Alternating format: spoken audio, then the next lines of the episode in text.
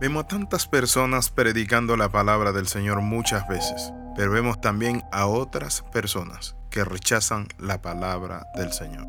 Pero hoy no quiero hablar acerca de los que rechazan la palabra del Señor, sino de cómo debemos comunicar la palabra del Cristo sufriente y del Cristo triunfante. La Biblia dice en Isaías 53:3, despreciado y desechado entre los hombres, varón de dolores experimentado en quebranto como que escondimos de él el rostro, fue menospreciado y no lo estimamos. Bienvenido al devocional titulado Experimentado en quebranto. ¿Qué significa ser despreciado, desechado entre los hombres? Que era varón de dolores. La Biblia nos muestra a nosotros que fue nuestra actitud muy dura, aunque él había sido golpeado y flagelado por nuestros pecados. Por mucho tiempo ha existido una falsa idea de que los judíos fueron los que mataron a Jesús.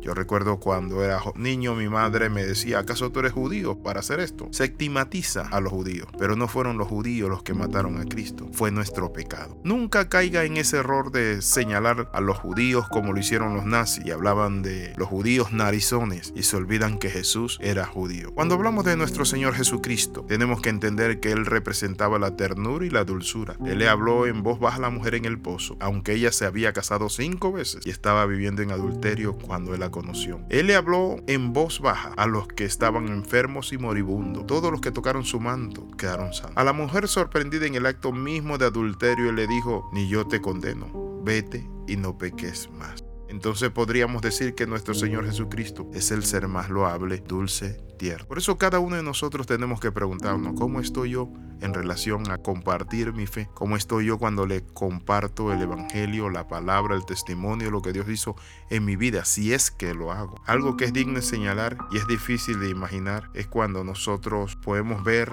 que hubieron hombres en la tierra, pero saben, solo Jesús llevó la compasión, el dolor, solo Jesús llevó la compasión y el dolor del pecador. Nuestro Señor Jesucristo llevó la compasión, por eso hay un antiguo poema que dice, de dolores el varón aquel que por mí murió para darme salvación del pecado y la condenación. Aleluya, hoy proclamo, aleluya, gloria a Dios.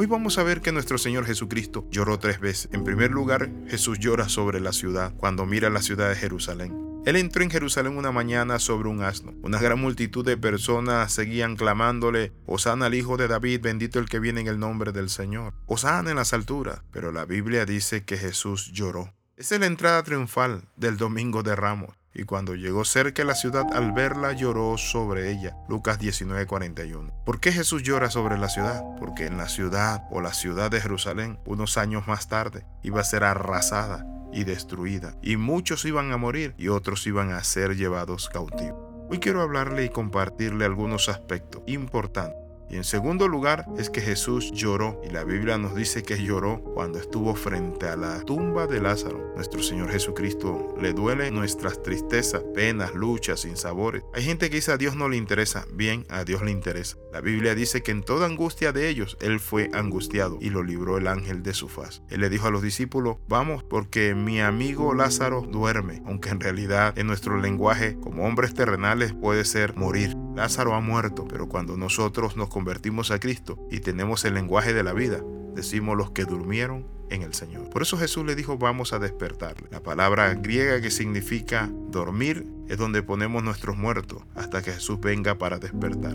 Y la Biblia dice que Jesús, cuando vio a Marta y a María y la gente que estaba con ellos llorando, dice la palabra en Juan 11:33, Jesús entonces al verla llorando y a los judíos que la acompañaban también llorando, se estremeció en espíritu y se conmovió, y él lloró allí. Juan 11:35 dice, Jesús lloró. Jesús sabía que iba a resucitar a Lázaro, pero ¿por qué llora? No llora por la muerte de Lázaro, llora por el dolor que ve en sus hermanas y en las personas que estaban allí.